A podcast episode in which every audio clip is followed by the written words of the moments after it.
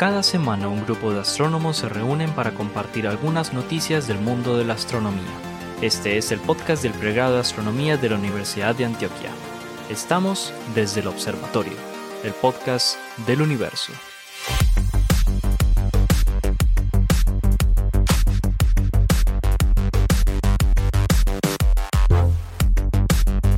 Hola a todos, bienvenidos a otro episodio de Desde el Observatorio, el podcast del universo. Este es un podcast que producimos en la ciudad de Medellín, Colombia. Nosotros somos profesores del pregrado de astronomía de la Universidad de Antioquia en Medellín, Colombia. Aquí me acompañan el profesor Germán Chaparro, el profesor Juan Carlos Muñoz, el profesor Pablo Cuartas, el profesor Esteban Silva y quien les habla, el profesor Juan Jorge Zuluaga de la Universidad de Antioquia.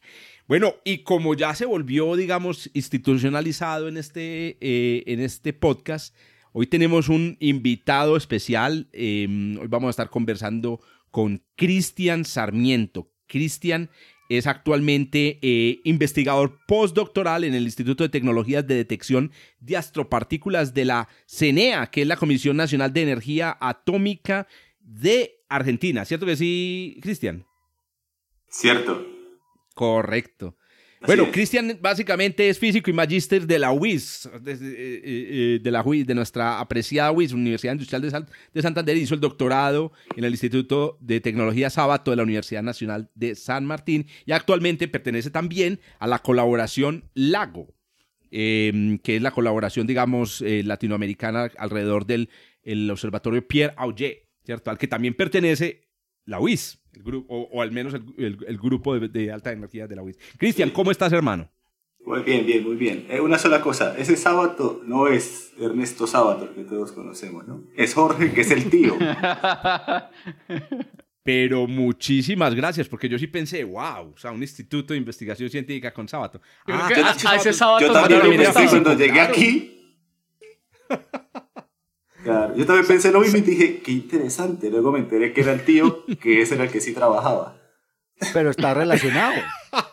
Oiga, pues ya empezamos con los comentarios políticamente correctos. Ya dice que Ernesto Sábato, por ser escritor, Cristian dice que no trabajaba, pero bueno. Ay, sí, Ernesto Sábato es un filósofo. Un filósofo, escritor, escritor claro. y filósofo escritor y, bueno, whatever. Excelente, muy bien. El túnel, el túnel. Muy bien. Eh, entonces, vamos para adelante, muchachos, y hoy vamos a comenzar con nuestro cosmológico del grupo, don Juan Carlos Muñoz. Cuente a ver qué nos trajo. Es la, es la, primera vez que me toca arrancar a mí. Ay, qué emoción. Empezaste hoy, negro. que no se note el racismo. Eso es puro cariño. Eh, y al que no, pues ya después cuadramos. Eh, eh, les voy a hablar de una noticia cortica pero interesante que me encontré, que consiste básicamente en un artículo que va a salir publicado en, Physical Review. La noticia pues básicamente se titula em, Medir la expansión cósmica con, con, agujeros negros y estrellas de neutrones. Y, y me pareció muy interesante porque pues básicamente la idea es tratar de proponer un experimento independiente para determinar la tasa de expansión del universo eh, en, en, longitudes de onda eh, de ondas gravitacionales. Gravitacional. Eh, pero no con la colisión de agujeros negros, sino colisiones entre agujeros negros y estrellas de neutrones. Resulta que puede pasar, en efecto, que usted tenga una colisión entre un agujero negro y una estrella de neutrones. En el evento de esa colisión, la estrella de neutrones, que, que así como los agujeros negros estelares, en particular eh, son el remanente de la evolución de una estrella muy masiva, corresponderían a, a, una esfera que puede tener tranquilamente el tamaño de, de, de, Medellín y contener una masa comparable a la masa de, una estrella eh, pequeña. Eh, para, para nuestros escuchas internacionales de Seattle. el tamaño de o el tamaño de, de sí, o el tamaño de, de, de, sí, de alguna ciudad gringa. Una, 15 kilómetros, 15, 20 kilómetros. Excelente. Pues, de una ciudad, el tamaño de una ciudad. decida usted cuál ciudad va a acomodar ahí. No, no, no, cabe en México, no cabe Ciudad de México, no. Esas ya son muy grandes. Esos son monstruos. Ni en Buenos Aires. Estrellas de ciudad no capital latinoamericana. Exactamente. no, no, cabe, no cabe en Buenos Aires, Bogotá, DF, no. Pero bueno, entonces, eh, eh, estas remanentes pueden formar un sistema binario en el que, en el, que el agujero negro pues, puede romper, puede destruir la estrella de neutrones. En ese proceso de colisión, cuando se rompe la estrella de neutrones, pueden pasar dos cosas.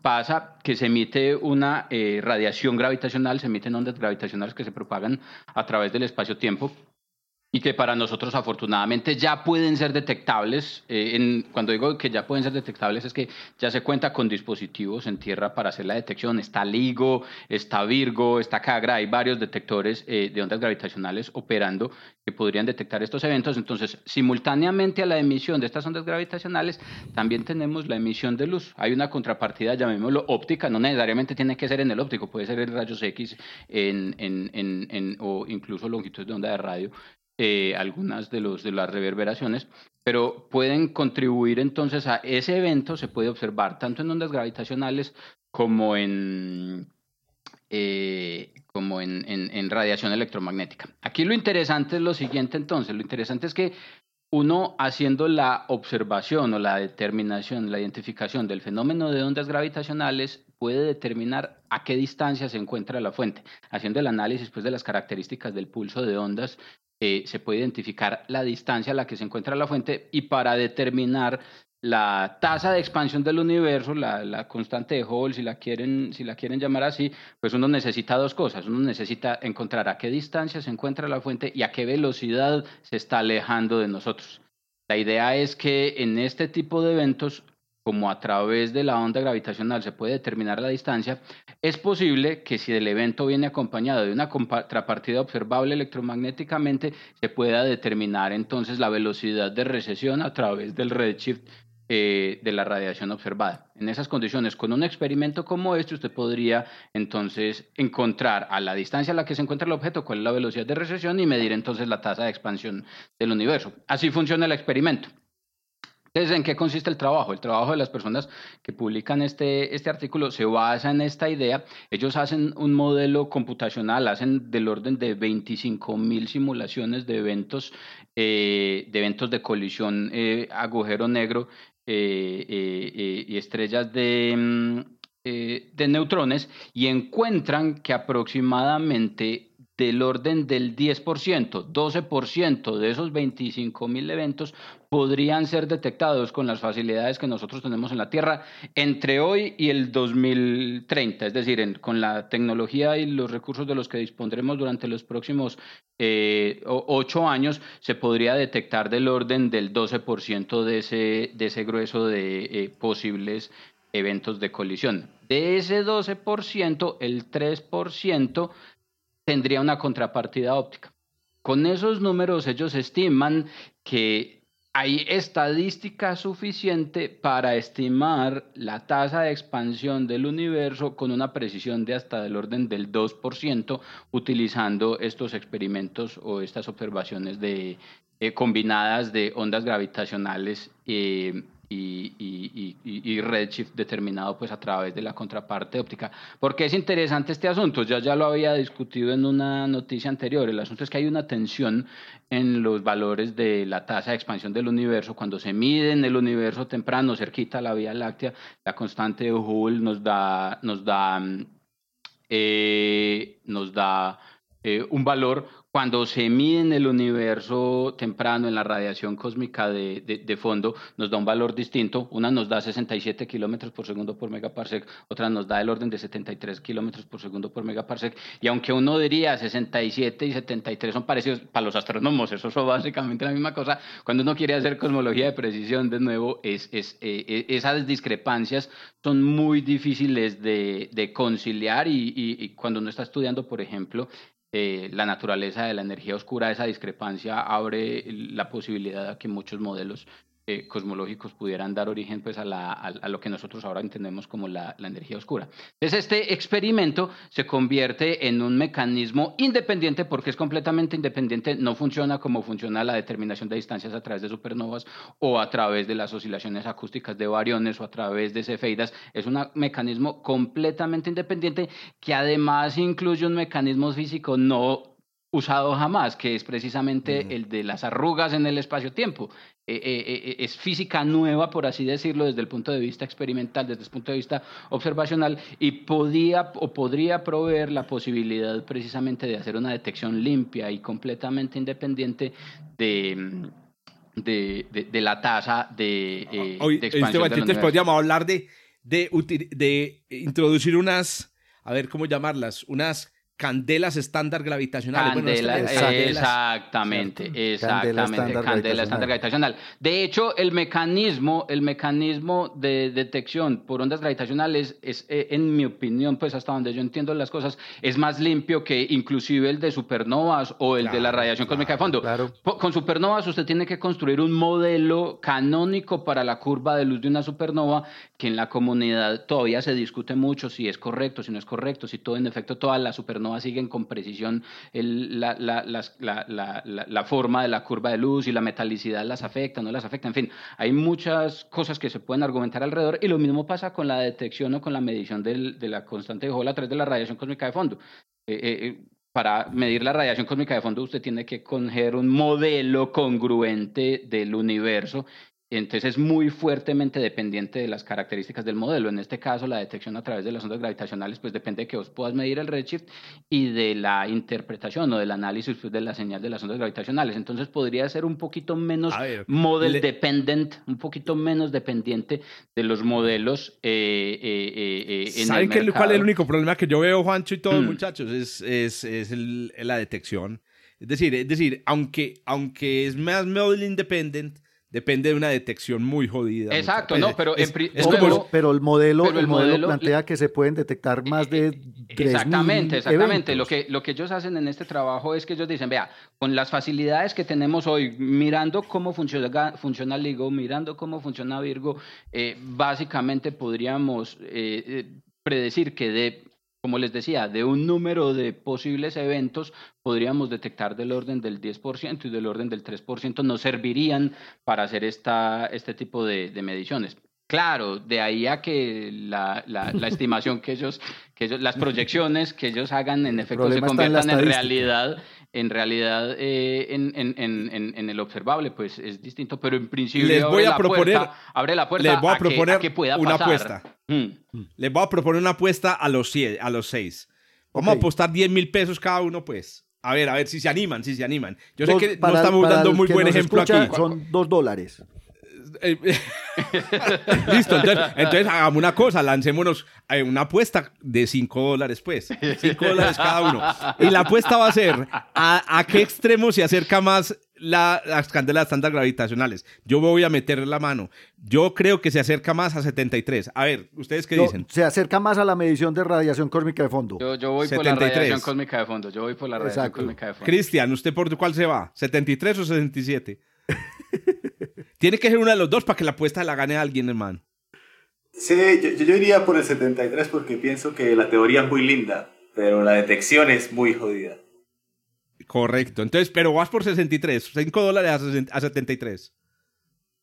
Esteban, gánese pues la apuesta, hermano. ¿Usted a, cuánto le va a ir? yo también le voy a la radiación cósmica. ¿Y, y Germán? Igual, lo siento. It was at this moment that he knew.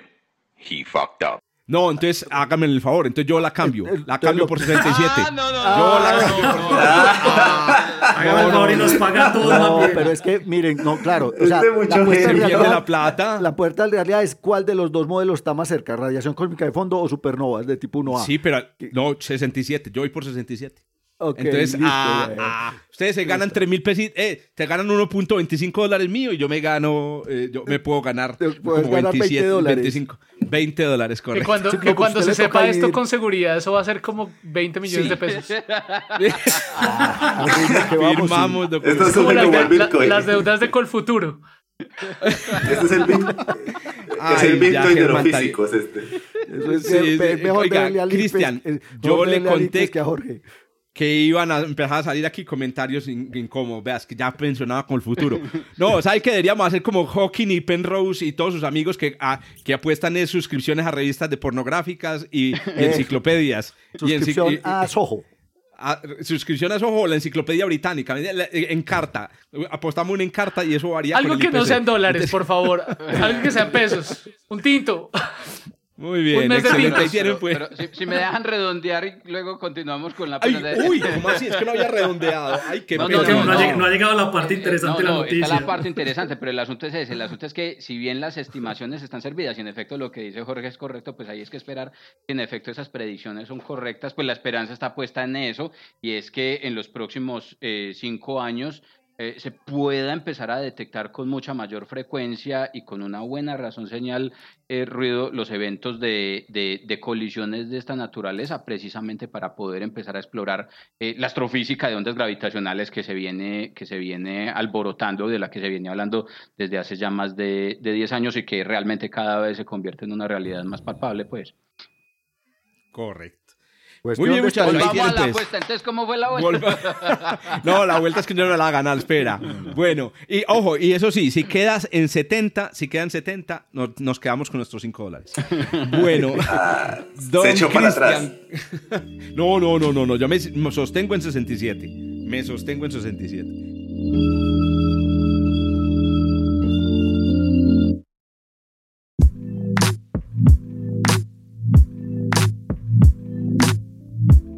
Don Cristian, cuéntenos qué nos trajo entonces para el podcast el día de hoy, hermano. Bueno, eh, yo encontré una noticia que me pareció muy interesante y es la detección por parte de Hawk de nueve fuentes eh, de rayos gamma eh, en púlsares. ¿Esto por qué? Porque esto reviste cierta importancia. Nosotros, bueno, en Oyer, en Lago, en, en Lazo, en todas las colaboraciones de rayos cósmicos se suele detectar un número importante de, de rayos cósmicos al año. Pueden ser miles inclusive.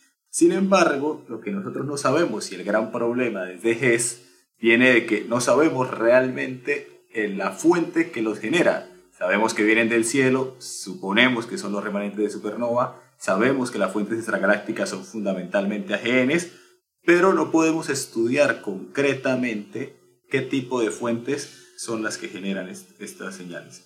Entonces, lo que logró Hawk es, usando un método de overlap, o sea, Hawk siempre pasa Perdóname, Cristian, explícanos qué, quién es Hawk. Yo no conozco Hawk.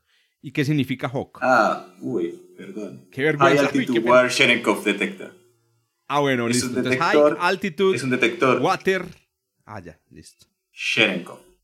Sí, water Son una serie de, de detectores eh, ubicados en una hectárea de tierra, 100 metros, 150 metros por 150 metros tienen más o menos unos 50 detectores que son bastante altos.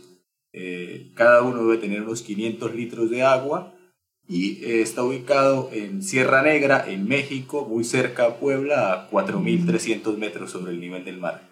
Eh, eso es así porque fundamentalmente los rayos gamma interactúan mucho menos con el, con el espacio exterior e incluso con la atmósfera, pero se, se, difuminan rápidamente. Entonces se necesita estar en un lugar muy alto porque tienen baja energía, entre comillas, y eh, de esa manera se pueden detectar. ¿sí? ¿Cuál es la importancia de detectar rayos gamma? Saber de dónde vienen los rayos cósmicos. Porque típicamente, o lo que se supone, eh, las fuentes astrofísicas tipo supernova no generan un solo tipo de partícula, sino que por el contrario generan, puede generar protones, núcleos atómicos y, gamas, fundamentalmente. Bueno, entonces, ¿cómo hace este detector que se encuentra ubicado en México para poder, eh, valga la redundancia, detectar estos rayos gamma? Eh, lo que hace fundamentalmente es que eh, el detector va dando la vuelta junto con la Tierra, entonces va siempre está mapeando una parte del cielo. Entonces, lo que ellos se dieron cuenta fue que detectaron, en principio, un GRB, un burst de rayos gamma, que sucede una sola vez. Pero el otro año, el siguiente año, lo volvieron a detectar y dijeron, ah, aquí lo que pasa es que hay una, hay una fuente en el cielo que está emitiendo de forma constante. Cuatro años después, sí, porque eso es la parte complicada de la astronomía, no esperar mucho tiempo, se dieron cuenta que efectivamente tenían eh, una serie de fuentes que estaban constantemente o emitiendo de forma periódica. Eh, se dieron cuenta que además eso efectivamente eran rayos gamma, pudieron revisar los catálogos y decir, ah, estos son pulsares o pulsares que han sido ya detectados por otros observatorios en el óptico y en el X, franja del rayo X. Y lo que queremos saber ahora es la energía. Y ahí es donde está lo interesante. Porque la energía de estos eventos, de estas fuentes, está alrededor de los 50 TeF. ¿sí? De los 50 teraelectronvoltios o 10 a la 14, 10 a la 12 eh, electronvoltios. El Sol. Que es como 5 veces la, energía de. 10 a la 9 es la energía. Esa es la, esa es la energía de los rayos gamma que produce que el centro. El Sol produce 10 a la 9, ¿no? que son los fotones que vemos. Esto está en TEF, que es 10 a la 12, como es casi 100, 10 a la 14. Mil veces mayor. Claro, y además, claro, también es, es 100 veces mayor a lo que está produciendo hoy el LHC. Exacto. Entonces, el, el, el, el, viejo, la vieja añoranza de hace 100 años, 50 años, de decir, los rayos cósmicos nos permiten observar aceleradores que, que, tiene, que generan partículas a muy altas energías, hoy es real con esto, porque ahora sí sabemos quiénes los están generando y podemos estudiar los mecanismos de aceleración. Que, eso también es muy importante porque existe toda una serie de, hipótesis de, de qué manera se aceleran las partículas, si son protones o gamas, al interior de, de los objetos astrofísicos. Esto nos permite conocer dónde están, qué energía tienen. Usando satélites podemos saber qué composición tienen, cómo es su campo magnético y a partir de ahí tener, hacer que, por el mismo ejemplo que ponía, no me acuerdo el nombre del anterior, eh, chico, esto, ahora, 50 años después, sí se va a poder estudiar esto, sí se va a poder conocer de qué manera funciona. Y, eso es, es supremamente eh, interesante. Y eh, de otra parte, siempre se, ha supuesto que alrededor de 10 a la 15 en el espectro de rayos cósmicos todo lo que hay son fundamentalmente protones. Y esto abre una puerta y dice, ¿y si son gamas? Y no sabíamos que eran gamas también. Si no sabíamos que lo que realmente... Un gamma tan energético. Tiene cara de protón. Claro, sí, claro. Sí, sí, es eso. Un gamma muy energético tiene cara de protón. Porque al final lo que vemos es secundario, es flujo, cambio de voltaje en un, en un tanque. Entonces, si ese GABA tiene cara de protón, entonces si esa componente eh, del espectro de rayos cósmicos en realidad está siendo afectada por eso, estamos hablando de otra física. Y estamos hablando que los modelos de los que estamos súper seguros eh, quizá no, no son tan correctos. Eh, bueno, creo que es esencialmente eso. Oíste, pero eso, eso, eso es entre interesante y, hasta eh, y preocupante, pues el asunto de la confusión que hay con fotones de rayos gamma y protones, porque un montón de fenómenos astrofísicos que uno creería se, se, se, podían haber explicado, ahora hay que empezar a revisarlos. Claro, porque al final uno ve la contraparte electromagnética. Eso es lo que se ve, digamos. Eso es lo que se observa. Si no sabes de dónde viene, pues se te va a complicar mucho más saber qué es lo que, lo, que lo generó. Hay que tener en cuenta que eh, los satélites que, que tienen el, upper limit de energía de los satélites está del Fermilat y está alrededor de 300 G. O sea, dos órdenes de magnitud abajo. O sea, esos eventos no se pueden observar con satélites o no han sido observados con satélites. Oíste, Cristian, ¿y cuál es el mecanismo astrofísico que produce estos rayos gamma de, de teraelectronvoltios en el pulsar? Claro, eso es lo que todos queremos saber, pero lo que se supone que es. ya, ya, ya, Pero deben ser partículas aceleradas por el campo magnético. Debe ser un campo magnético. Eh, eh, esa es la, la, la, la, hipótesis básica y la que nos gusta porque es linda, ¿no? Es esencialmente un sincrotrón impulsado por un campo magnético. Eh, y ahí existen modelos que te dicen, dependiendo de qué energía tienes, qué tipo de campo magnético tienes de forma casi lineal. Entonces, ahora sí vamos a poder medir ese campo magnético. Y sí sabemos la energía y se puede corroborar si entra en la curva o no. O sea, eso es lo interesante. Para los que nos están escuchando, ya saben que ahí hay un paper, pero seguro, güey, pucha, para que se les adelanten aquí a los. Jorge, a los todos los podcasts tiene un paper. Ah, no, no, es que así tiene que ser, hermano. Oiga, otro, otro detalle, me gustó mucho lo que dice los, los queremos ver reflejados. Ah, no, pero es que no, yo... no, reflejado en una revista, obviamente. Oiga, les, eh, me gustó mucho lo que dice Cristian de, que vi que vi que Juan Carlos se rió porque para los oyentes esto lo estamos grabando, digamos, aquí no estamos viendo las caras. Eh, y, resulta el, el, problema de los tiempos en astronomía, que es curioso porque realmente los tiempos en astronomía son larguísimos. Pero la rotación y la traslación de la Tierra definen unos periodos que son claves en la observación astronómica para entender los, los, fenómenos. O sea que realmente 24 horas o un año es como el, el bottom line, la, la, la, base temporal típica con la que los astrónomos típicamente tienen que esperar entre meses y años para ver variaciones y, y correlacionarlas con cosas para terminar un trabajo, inclusive con observaciones, uno dice, para poder, para poder terminar este paper tuve que esperar tres años para volver a tener turno de observación en el telescopio con esa configuración y poder completar los datos que me estaban faltando. Y pasa, pues yo estoy pasando por eso en este momentico, por ejemplo. No, y lo, y lo vimos en la, misma escala de tiempo de los doctorados. claro, eh, eso es lo que yo estaba pensando, en la escala de tiempo de un proyecto de conciencias y luego te dices, pero ¿por qué no termina? Los de conciencia son eternos a veces.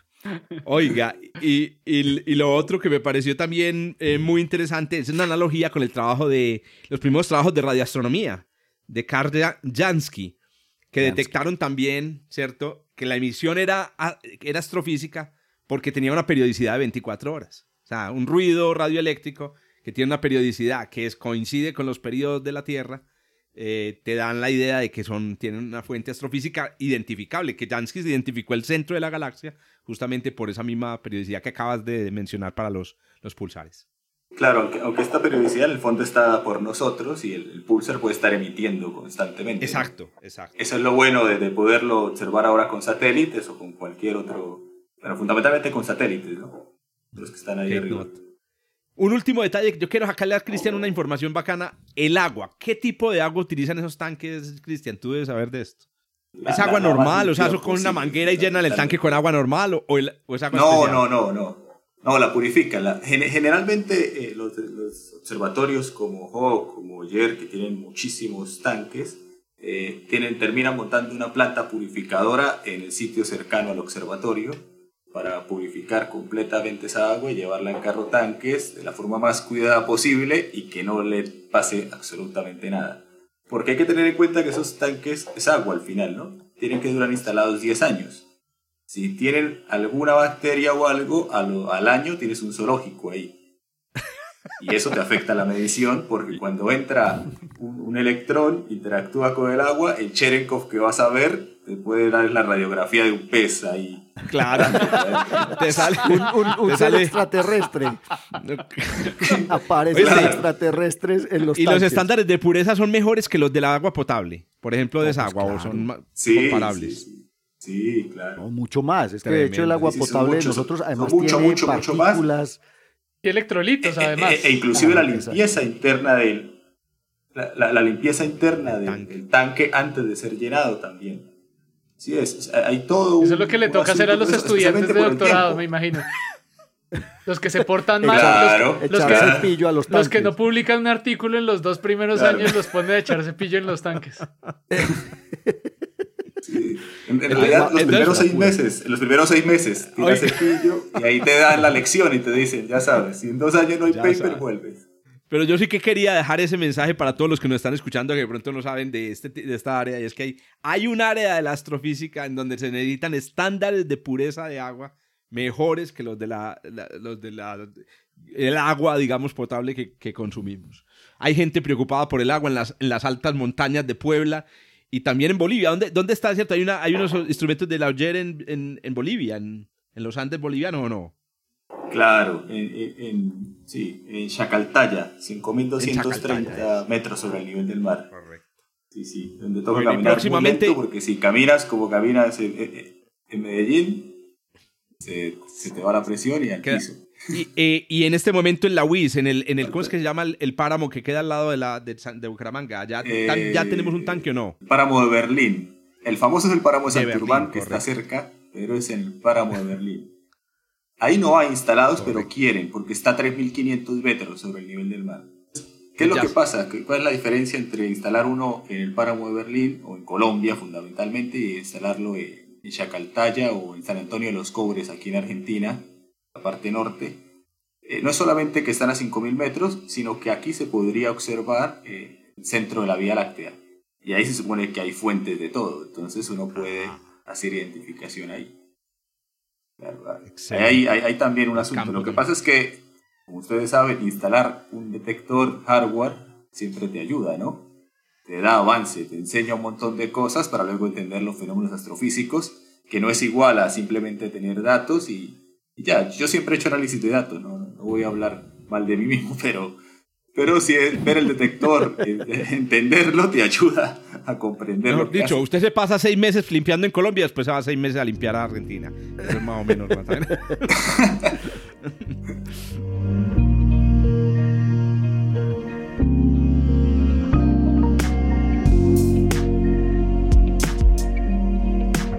Muy bien, del centro, del centro de la galaxia y de la cima de los Andes nos vamos para Marte y pucha. A ver, don Pablo Cuartas, cuéntenos qué está pasando por allá. Hombre, no, pues es que yo hoy les traje noticias, digamos, novedosas sobre nuestro nuevo laboratorio de exploración planetaria que está ya hace un par de mesecitos en Marte. Y estoy hablando obviamente del rover Perseverance, que ha estado pues en boca de todos. Eh, pendientes primero de su llegada, de su aterrizaje, de los siete minutos de terror, pues con esta película que le monta uno a la gente de JPL y de NASA, pensando en, en el aterrizaje de Perseverance, que llegó a Marte, recordémoslo, el pasado 18 de febrero y que ya empezó a trabajar. Esteban lo pusieron a trabajar, fue de una, listo, usted llegó hermano y empiece pues a, a hacer a lo que vinimos, como dicen por ahí. Resulta que lo primero fue grabar sonido, el primer sonido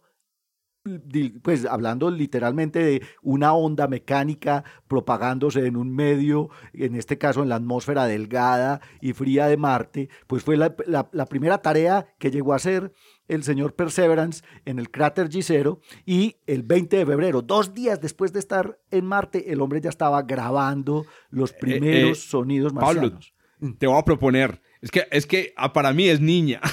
Ah, sí. Para mí es niña, sí, porque es la perseverancia. Entonces, no, me da, me da pena la perseverancia. les propongo, les propongo que la llamemos la niña. La niña. La, rover, sí, la rover. Eso. La, rover marciana, perseverance. Sí, tienes toda la razón. Es femenina. No, no, es una, es una propuesta, Ale. Eh, pero no, a mí me gusta la propuesta. Entonces, ahí está. Excelente, listo. Esta chiquita empezó a trabajar dos días después de haber llegado a Marte a grabar los primeros sonidos marcianos. Hay que hacer una claridad importante aquí y es que nosotros, pues cuando digo nosotros los astrónomos, muchas veces convertimos muchas señales del universo en sonido. Y entonces, por ejemplo, la señal de 21 centímetros del hidrógeno, que es una señal de radio, se puede, digamos, convertir en sonido, pero no es sonido. Eso es lo que, digamos, hay que, hay que reconocer. Lo que hizo la chica Perseverance en Marte fue grabar sonido tal cual como usted escucha el ruido de los pájaros o del viento aquí en la Tierra, pero en este caso en la atmósfera marciana. Eso ya fue pues un experimento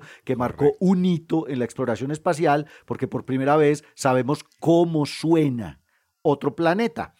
Y una de las maravillas de ingeniería que llevaba, o que lleva más bien, eh, eh, Perseverance es obviamente el, el Ingenuity o el Ingenuity, el Ingenuidad, que es un dron, es un pequeño helicóptero de doble hélice de 1.8 kilogramos que ya completó a la fecha de hoy tres vuelos exitosos, pero ah, enseguida les cuento lo que pasó con el cuarto, pero tres vuelos exitosos. El primero, el 19 de abril, que como dirían los de la NASA, fue un pequeño salto para Ingenuity de apenas unos 10 metros de altura y de 40 segundos de duración, pero un gran salto para la humanidad. 10, no, fueron tres. ¿Tres qué? Tres metros de altura. 10 metros el primero. El segundo fue de 5. El segundo, sí, pero es que en el segundo se movió. Es que, ojo, que es que esto tiene que ir despacio. Eh, el primero se, eh, fueron de más o menos unos 10 metros, 40 segundos de duración. El segundo vuelo, que fue el 22 de abril, duró ya casi 50 segundos. Ya fue un vuelo un poco más largo, se desplazó a través, digamos, de la atmósfera delgada de Marte y tomó imágenes en diferentes direcciones. Ellos primero estaban ensayando, pues que primero se elevara, porque es que piensen en, estamos elevando un helicóptero, un dron, en Marte y eso pues obviamente no es tan simple como estar haciéndolo aquí en el patio de la casa y que funcionaran las cámaras. Tiene una cámara en blanco y negro que básicamente funciona como navegador, o sea, es como los ojos del, del, del, Ingenuity y tiene la cámara, digamos, de ciencia, que es la cámara de color, de alta resolución, con la que quieren tomar, digamos, detalles específicos de la superficie y de lo que Ingenuity pueda fotografiar.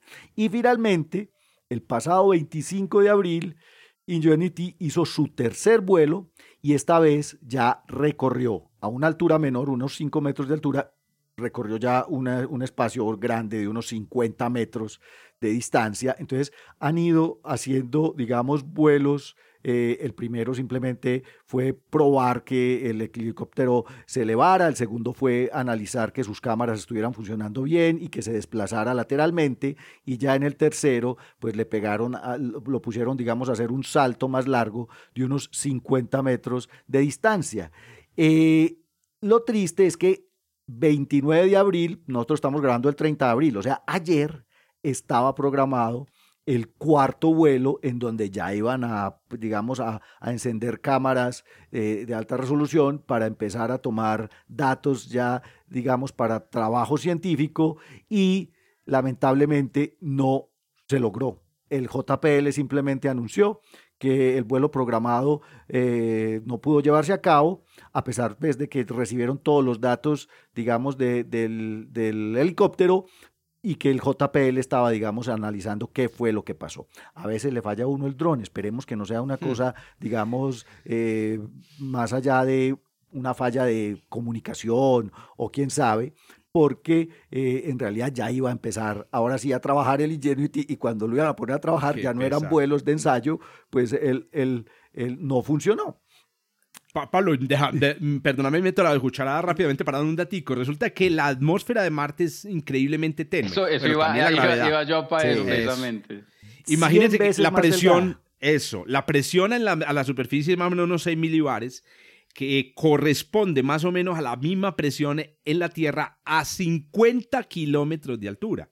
El vuelo de helicóptero más alto que, que, que, que se ha registrado es de 10 kilómetros. O sea, estamos hablando de un verdadero récord, que ustedes ven esos vuelos que hacen de rescates en el Everest de helicópteros, pero más arriba de eso volar es durísimo. O sea que yo te lo, comento simplemente porque mucha gente dice, pero qué gracia. Sí, que es volar un dron, en Marte. El problema es que no, es durísimo. Ya, es difícil volar un dron a tu lado. ahora lo estamos volando a millones de kilómetros en unas condiciones atmosféricas absolutamente hostiles, completamente difíciles. Pues realmente que haya volado un, que haya volado un metro es un éxito. Eso. eso, que dice Juanca es verdad. O sea, el, el, el que haya alguna vez eh, jugado con un dron, uno puede decir, También. Eso, eso, es muy difícil de manejarlo. O sea, eso, eso no se mueve así como tan sencillito. Ahora trate de volarlo sin poderlo controlar bueno, entonces eso por el lado del Ingenuity, estamos esperando que haga ya ahora el vuelo importante, digamos, para empezar a hacer ciencia con las cámaras de alta resolución del Ingenuity, pero otro éxito experimental que ya arrancó con eh, la chica Perseverance trabajando en Marte es el MOXIE. El MOXIE es básicamente un catalizador, digamos, químico eh, que transforma dióxido de carbono en oxígeno. Es un experimento químico que se envió en, en, la Perseverance que básicamente convierte el dióxido de carbono de la atmósfera marciana en oxígeno que es respirable, pero que en realidad no se está pensando en oxígeno para respirar, se está pensando en oxígeno como combustible para las posibles misiones tripuladas y los cohetes que lleguen hasta, hasta Marte. Este MOXIE, que es un aparatico del tamaño de una, de una eh, no sé, de una tostadora de pan, es una cosa pequeñita, es una cajita, pues el pasado 20 de abril se activó durante 10 minutos, los primeros 10 minutos de trabajo de MOXIE, y produjo, él, se, activa, se calienta como unos 800 grados centígrados, para eso tiene que tener un recubrimiento especial para no afectar los otros sistemas del, del, rover, porque obviamente imagínense una cosa ahí caliente a 800 grados, entonces tiene un revestimiento de titanio y de oro y unas cosas pues muy tecnológicas, pero lo interesante es que durante 10 minutos de trabajo ya fabricó 5 gramos de oxígeno. Y uno dice, ay, ¿qué es? No, pues 5 gramos de oxígeno. Pero otra vez, es que pónganlo atención, 5 gramos de oxígeno, estaban haciendo el cálculo, son suficientes para que un astronauta respire 10 minutos. Pero eso, digamos, más allá de eso, lo importante es que el prototipo, que es el MOXIE, funciona. Puede producir oxígeno a partir de la tenue atmósfera de dióxido de carbono marciana. ¿Por qué? Porque es que lo que están ensayando es para en próximas misiones, en misiones tripuladas, enviar un MOXIE, pero ahora sí, un MOXIE grandote, un MOXIE del tamaño de una nave pequeña que se enviaría unos 25 meses antes de la misión tripulada y que durante esos 25 meses estaría produciendo por lo menos unas 25 a 30 toneladas métricas de oxígeno. Eh, ¿Para qué? Para utilizarse nuevamente como combustible criogénico para el cohete. Claro, es que es más barato si usted no tiene que llevar la gasolina. Es como, claro, es que, imagínese si usted tuviera que llevar los galones de gasolina cuando va para Cartagena. O sea, usted lleva el tan, tanquea el, eh, el, carro aquí, se lo lleva lleno, y, pero se lleva el combustible. No, es más fácil llegar allá y tanquear allá y devolverse. Esa es la idea del MOXI y lo maravilloso de la noticia es que funcionó. Fabrica oxígeno a partir del CO2 de la atmósfera marciana, eh, uno de los directores de la misión decía que es como tener un árbol eléctrico, porque él está transformando dióxido de carbono y convirtiéndolo en oxígeno. Ahí están pues... a propósito, hay que decirlo ahí también para todos los que nos están escuchando, oxígeno hay mucho en Marte, mucho, mucho, mucho, mucho. En las rocas, por ejemplo, el problema del oxígeno es no, tener, no tenerlo en la forma molecular. Iba a agregar una cosa sobre los sonidos. Me escuché también un audio de un láser en Marte. Ya, ah, ya usaron eh, el láser. sí, usaron el láser. Le voy a reproducir el, el, sonido aquí con mi voz. No, no, voy a dar. Era. como se escuchan los láser. No esperen algo así tipo Star Wars. No, era. Quedé completamente decepcionado. No, hay que, hay que reproducir. Que como si es posible. Si es posible, hay que reproducirlo originalmente, la, grabación enviada por Perseverance. Pues ahí está, Perseverance está trabajando, hermano. Lleva dos meses la, yo la, verdad, hace, hace rato estaba esperando que Pablo o Jorge trajeran esta noticia, pues porque llevamos ya casi dos meses de de, tener el Perseverance, allá. Y, realmente hace, hace rato yo siempre miraba yo qué noticia van a dar hoy, qué noticia van a dar hoy. La del Perseverance, nada que llega, nada que llega, hasta que me metía yo en el rancho y todo, pues como para decir que, que, lo que está pasando. Porque yo fui de esos frikis que se levantaron en Colombia a las 5 y cuarto de la mañana, el 19 de abril, para ver los datos llegar. Porque yo sabía que a las 3 y cuarto de la mañana, cuando yo estaba dormido, estaba ocurriendo en Marte, pero se demoraba un tiempo en llegar acá a la Tierra. Y yo vi entonces eso que estaba pasando ahí. Y de hecho he sido pues como de los que han seguido eh, continuamente las imágenes y particularmente los videos de vuelo del, del, helicóptero, porque, porque eso, es, eso es lo que realmente llama muchísimo la atención. O sea, ese helicóptero volar allá. Es que no solamente es el hecho de decir que acá tenemos una, una atmósfera tenue a la misma altura de 50 kilómetros, sino que es que, claro, pues a la altura de 50 kilómetros tenemos una, una atmósfera muy débil pero pues nosotros no queremos volar drones a esa altura. Y entonces cuando colocamos el caso del helicóptero en el Everest, pues que un helicóptero pesa toneladas, entonces levantar un helicóptero se necesita.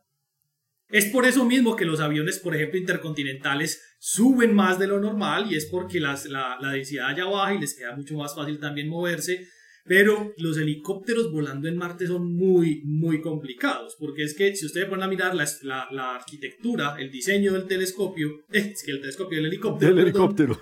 del helicóptero no es el típico helicóptero que tiene un rotor en la parte central y un rotor atrás. Que eso es lo que hace que el, el, el helicóptero pueda maniobrar realmente. Estos son dos rotores en el mismo sitio y la ingeniería que hay detrás de eso para poder moverlo hacia un lado o hacia el otro ingeniería es, es una ingeniería de alto turbe. renacentista. Sí, es, renacentista, sí, exacto. David, parecido.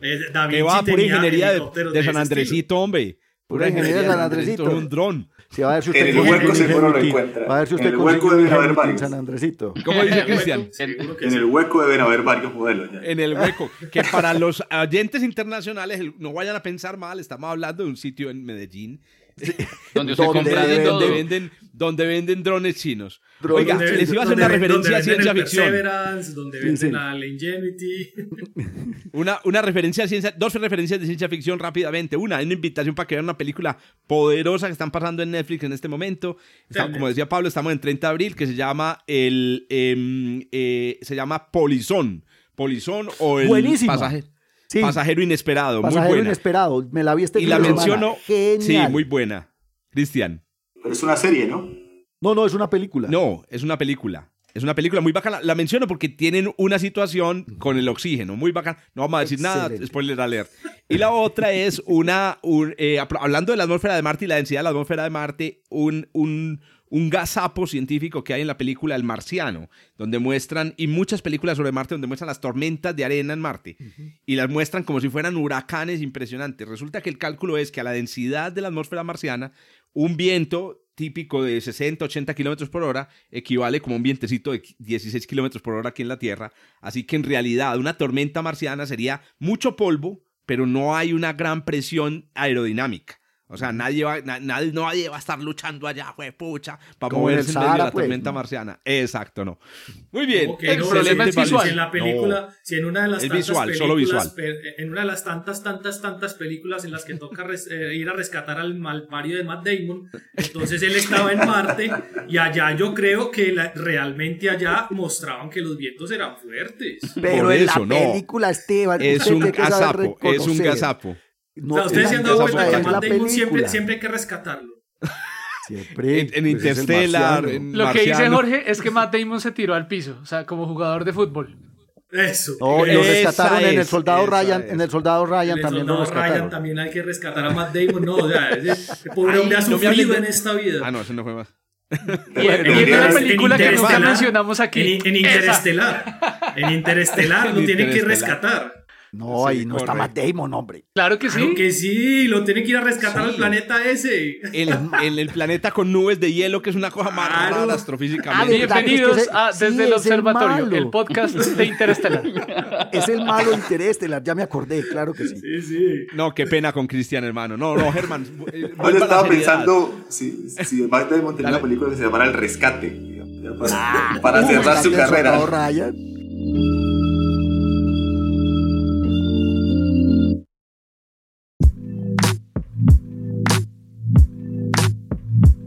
Oiga, pues, Germán, hermano, vuelva usted a la astrofísica porque esta gente se, se, desmadró.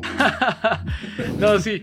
Tengo, tengo una, una noticia cuyo título de pronto es un poco, no sé, no tan emocionante, pero las consecuencias son, son bien, bien, bien, bien poderosas. El título es que Chandra, el telescopio espacial Chandra acaba de detectar un isótopo estable del titanio en CAS-A, una fuente, una, un remanente de supernova, una fuente muy, muy conocida eh, principalmente porque mm, es la fuente extrasolar más brillante en el cielo por encima de un gigahertz. O sea, si usted coge una radioantena que observe por encima de un gigahertz, lo más luminoso, en el, lo más brillante en el cielo, por, aparte del Sol, va a ser CAS-A. Em, y se ha encontrado eh, titanio ahí, pero ya les voy a contar las consecuencias eh, tan tremendas de esto. Eh, Casa es, eh, aparte de ser tan, tan brillante, pues como es un remanente de supernova, significa que en algún momento en el pasado explotó. Parece que esto ocurrió alrededor de los a finales de los años 1600, cuando el tirano mandó. Eh, no, no hay, no hay, no hay eh, registros escritos de, de, que alguien haya visto esta supernova, no como la de Tycho, ¿no? que, que fue famosa. No, no hay registros. Parece que el astrónomo real inglés, eh, John Flamsteed, muy, muy famoso en nuestro mundillo, parece que estuvo cerca de verla o parece que la vio sin darse cuenta que era una, que una, estrella, que era una estrella nueva. Em, pero pues ahora se ha utilizado como un laboratorio para tratar de ver el tipo de, materiales que se producen en esta, en esta explosión, que es característica de la muerte de estrellas eh, masivas. Entonces, em, ya se había descubierto un isótopo inestable del titanio con el telescopio New Star. Eh, eh, se había descubierto el titanio 44 ahí pero no había sido hasta ahora posible encontrar el titanio eh, en forma estable eh, sino hasta estas observaciones con Chandra, el, mismo titanio con el que se hacen los relojes que tenemos todos los profesores de universidades, ¿no? Eh, Perdón, perdón por el chiste. Muy malo el chiste. Es que estás vos. Muy malo el chiste. a, vos cuánto es que te pagan? Ya me estoy preocupando. Yo estoy pensando bien, yo no tengo. Yo, yo, la verdad le estaba mirando, estaba mirando las manos cuando las movía. Yo decía, yo no, reloj. Bueno, hay gente, hay gente, hay gente, hay, hay, hay como, como dicen los eh, en las noticias, eh, hay muchos controvertidos, ¿cómo es? Eh, controvertidos empresarios en Colombia que deben tener muchos relojes de titanio. el, que esté en el Congreso. El, origen, el, origen de, el origen del titanio es precisamente el, de, forma natural, pensamos que viene precisamente de, las, de los estallidos de supernova. Y por primera vez entonces estamos encontrando el, titanio en su forma más estable eh, en, en, en supernovas. un remanente. Pero pero entonces lo interesante es lo siguiente, que como les decía, eh, ocurre, este tipo de eventos ocurre cuando la, pues para contarle a nuestra audiencia, cuando una estrella masiva pues pierde su, su, fuente de, poder nuclear y entonces colapsa, pero eh, rebota contra la parte más interna eh, del, del, del núcleo estelar, lo cual frena la implosión y genera lo contrario, genera una explosión y entonces se genera una onda de choque eh, que hasta, digamos, hasta algunos modelos recientes no eran capaces de explicar que de verdad hubiera un estallido tan energético como el que estamos observando en supernovas, sino pues que el estallido posiblemente se, se frenaba, pero pues de nuevo, simplemente con, con, con modelos no tan, no tan recientes. Pero la idea es que en estas explosiones se generan todos estos eh, nuevos elementos que normalmente, eh, que digamos, no se pueden formar en el núcleo de la estrella. Em, entonces parece que los neutrinos generados en la creación de la estrella de neutrones que queda en el centro del colapso son los que mandan la parada aquí. Es decir, que son neutrinos que quedan atrapados en esta parte como, como en este borde de la, de la implosión, explosión que estaba viendo cómo uno cómo hace para atrapar neutrinos y esos casi no se dejan agarrar. Y es que estamos hablando de unas densidades de 10 a la 12 gramos por centímetro cúbico. Entonces son suficientes como para encerrar a todos los neutrinos generados aquí. Y entonces los neutrinos son los que calientan, son los que son el motor de esta explosión. Y generan entonces eh, unos, unos procesos en los cuales eh, neutrones, que son muy abundantes aquí, eh, interactúan con estos neutrinos, se convierten en eh, protones y estos protones son muy eficientemente capturados por eh, hierro que sobraba de la explosión del, núcleo eh, de la estrella. Y entonces estos átomos de hierro absorben estos protones muy eficientemente y generan todos estos metales y todos estos elementos muy pesados, que si no es explicado por medio de neutrinos, no se podría generar, no se podría generar este tipo de elementos. Entonces lo que hicieron fue correlacionar espacialmente nubes de hierro en esos remanentes de supernova con nubes de titanio. ¿sí? Entonces ese, titanio se tuvo que haber, formado por captura de hierro de núcleos de, protones, mejor dicho, y eh, esos protones solo se habrían podido formar si hubieran suficientes neutrinos aquí en, esta, en estos estallidos. Entonces, es una evidencia doble, primero, de la formación de estos elementos muy pesados y por otro lado, de eh, el rol tan importante de, los neutrinos en ser los motores de estos estallidos. De hecho, en, en las... En las en la, fuente, las fuentes que consulté decían, este es la, el resultado observacional más importante sobre el rol de los neutrinos desde la detección de neutrinos directa de la supernova 1987A. una, cosa que me viene, una analogía. Ese es, el, cuento. Perdóname, Paulín, si yo lanzo mi analogía rápidamente. Eh, este tipo de investigaciones donde se descubren isótopos en, en, remanentes de supernovas es similar a como si usted le dieran una changua y le dijeran, solo con el sabor, con lo que siente, dígame de qué está hecha. O dígame cómo la hicieron. Dígame, deme la receta. Es como, es como decirme, deme la receta a partir de lo que usted está probando de, eh, al, al, final. Y menciono la changua porque ha sido materia de, de, discusión en este podcast muy importante. que es este una sopa de, gastronomía. Una changua es una sopa de huevo. Su comentario, su comentario. No, este, Germán, en Casiopea, yo, yo realmente pensé, no sé, esto es una cosa nueva, yo pensé que la última supernova de nuestra galaxia había sido la de Kepler en 1604, pero entonces Casiopea en realidad es una supernova posterior, porque es de 1667, estaba por ahí. Que tenía que haber sido observable, en principio debió haber sido observable, sí. Los cálculos eh, dicen eso. Y Lampstead, pues parece que sí, realmente la observó, pero, pero la pregunta es, ¿en este remanente hay estrella de neutrones? Sí, sí, sí, claro, tiene que haber una estrella de neutrones. Ah, pero digo, si ha, detectado pues el, la estrella o el pulsar o lo que sea que haya ahí. Mm, no. Esa, sería la pregunta. No sé, no. Si hay misión de ondas de radio tan intensa es... Mm, no le sé decir, pero... No, pero esta, esta emisión de radio, esa no es de ahí, esa es del remanente de supernova. Es el remanente el que emite las ondas. Sí, eh, esa luminosidad en radio, esa viene, es del, del remanente, eso es efecto, efecto sincrotrón, precisamente. Entonces, entonces ahí tienen pues a los que tienen relojes de titanio. No sé, habría que ver. a los que tienen relojes de titanio, bicicletas de titanio, eh, eh, ¿cómo es que es? Eh, prótesis de titanio, ya saben que los neutrinos están en su vida. Ay, sí, mi mamá tenía una prótesis de titanio. Ah, sí, sí, sí. Yo tengo, ah, que en algún momento tenía que haber tenido algo de eso. Sí, en la familia. Sí, pero eso, el titanio que además es de plata viene de familia. de familia, sí.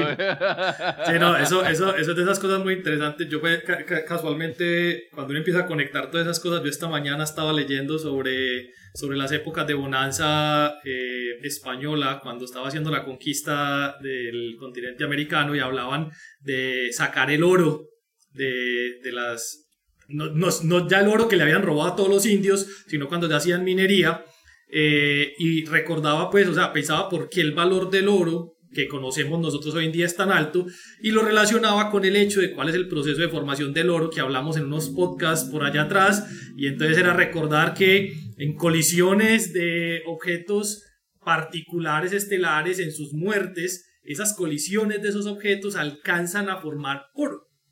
Y entonces ahí es cuando uno dice, es que tiene que ser caro, porque es que para conseguir eso yo necesito hacer una inversión tan berraca en el universo que eso tiene que costar mucho. Aparte de eso, después pensaba, claro, y si lo utilizáramos para cosas buenas y no para matar indios, pero listo, eso, eso ya era como con la historia de Colombia.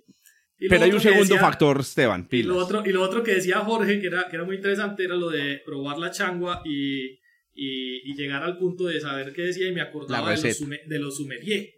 ¿Saben qué son los la gente que prueba, la, gente que, que, le vende a usted un vino, un vino de caja carísimo porque le mete el cuento que eso huele a bayas y a roble y a... Yo no sé, yo no sé si han visto la película eh, de los, puedo decir eh, que... la formación de sommelier que, que hay en Netflix. Ah, y, los y los sommeliers son gente que al probar el vino son capaces de decir qué tipo de uva es, en qué región del mundo fue sembrado ese vino particularmente, cuánto tiempo estuvo dentro de las cajas haciendo la fermentación y por eso es que cuando te lo venden en una caja te cobran tres riñones. No, no, no, no. Esa persona tiene un audífono inalámbrico, ¿no? No puede saber tanto. No, pero, pero claro, ellos, ellos se formaron profesionalmente para eso y uno podría hacer la analogía que estos investigadores de la noticia son los sommeliers, los sommeliers de, la de lo que se está viendo en este momento pues, con las observaciones, que es bastante Hermano, Cristian debe saber un montón de vino porque allá, allá ellos no toman ni agua ni Coca-Cola, ¿no? Eso es solo vino. Pero ¿para qué? ¿Para qué? Jugo de uva, es jugo de uva. Es bueno para la salud, antioxidante. Yo, por eso desayuno con cerveza, eso es jugo de cereal. Sí, eso es puro bebidita de cebada. No se le nota a Esteban la cerveza en la barriga. Bueno. No, quiere que la muestre.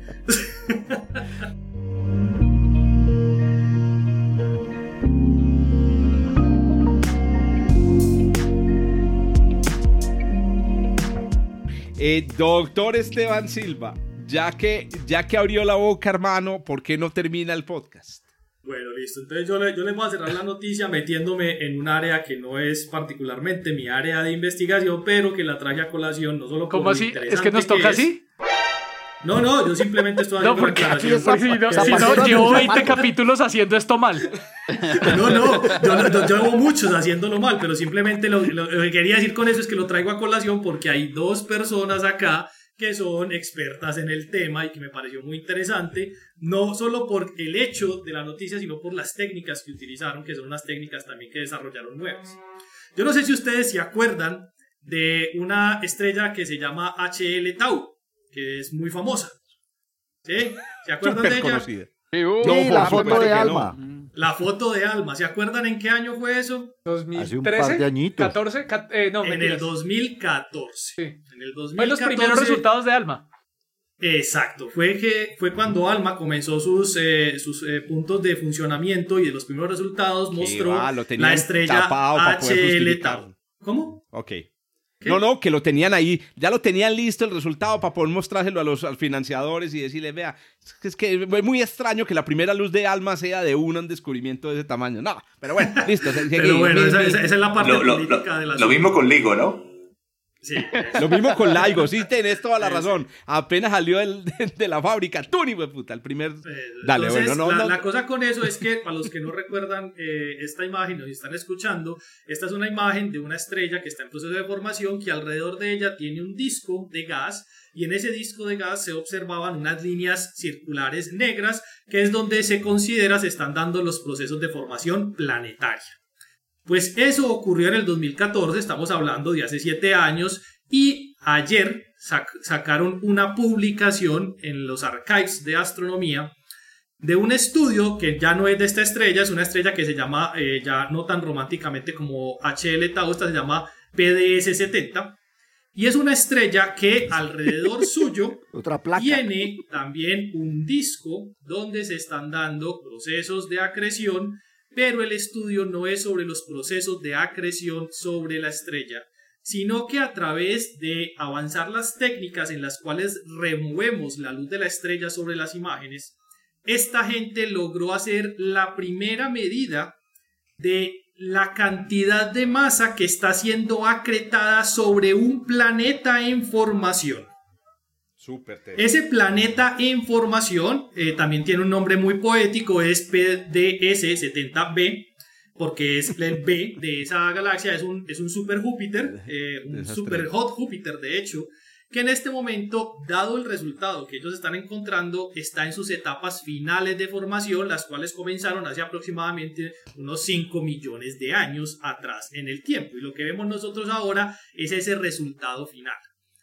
Las técnicas les permitió a esta gente borrar de una manera bastante sistemática la luz de la estrella porque si no fuera porque se elimina la luz de la estrella sobre la imagen, no se podría ver el planeta que está alrededor. Nosotros en este momento eh, conocemos eh, más de 4.000 planetas alrededor de, de, estrellas, que no obviamente que son aparte del Sol, y de esos 4.000 y pico se han fotografiado directamente cerca de unos 15.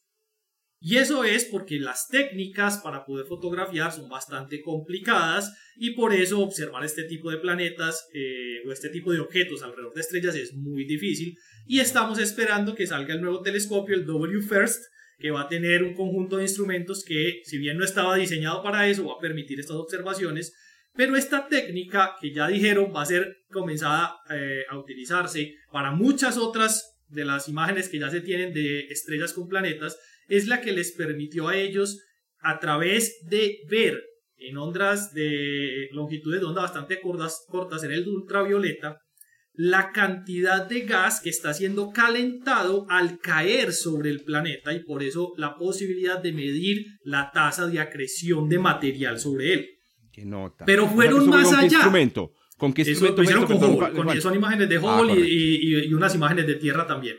Pero, pero es que peor, o sea, es que esto fue más allá. En los puntos sobre el planeta donde se está cayendo el material porque no cae de manera homogénea, se cree que son guiados por los campos magnéticos que ya se están dando en el planeta y se deben calentar más que el resto del planeta. Entonces están esperando observar variaciones en la temperatura de la superficie del planeta para correlacionarla con los sitios de acreción de material, que son los resultados que dicen ellos van a salir dentro de poco.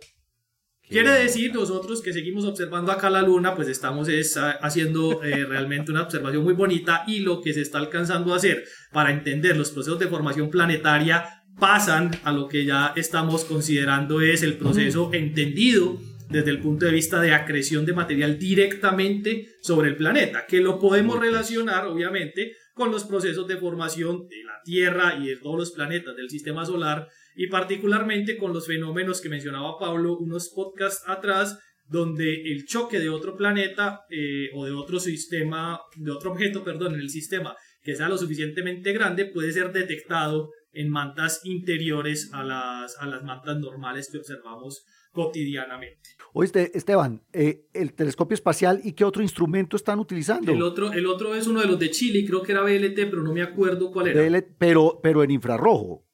No, lo que pasa es que ellos observaron principalmente en el ultravioleta y por eso el Hubble y después utilizaron H alfa y para eso sí pueden utilizar otros telescopios. Correcto. o sea, es una, combinación de, gas, Está formándose, es un gigante.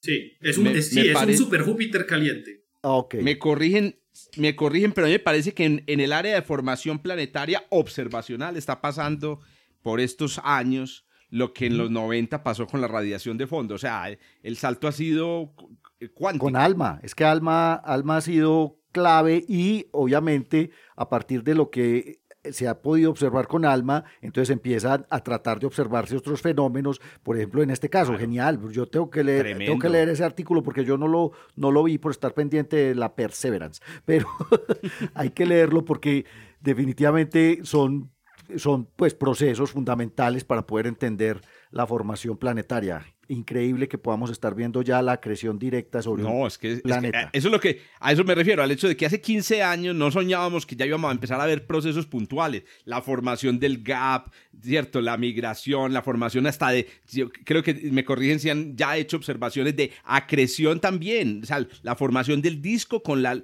eh, formación posiblemente de lunas alrededor de planetas, ¿cierto? Las etapas que no habíamos visto de la formación de los discos. O sea, esta es la década, yo diría, pero me corrigen, estamos en la década de la observación, del, del salto cuántico, de la observación del proceso de formación planetaria. No, y pues imagínate lo que vamos a poder hacer con el que estamos esperando que lance.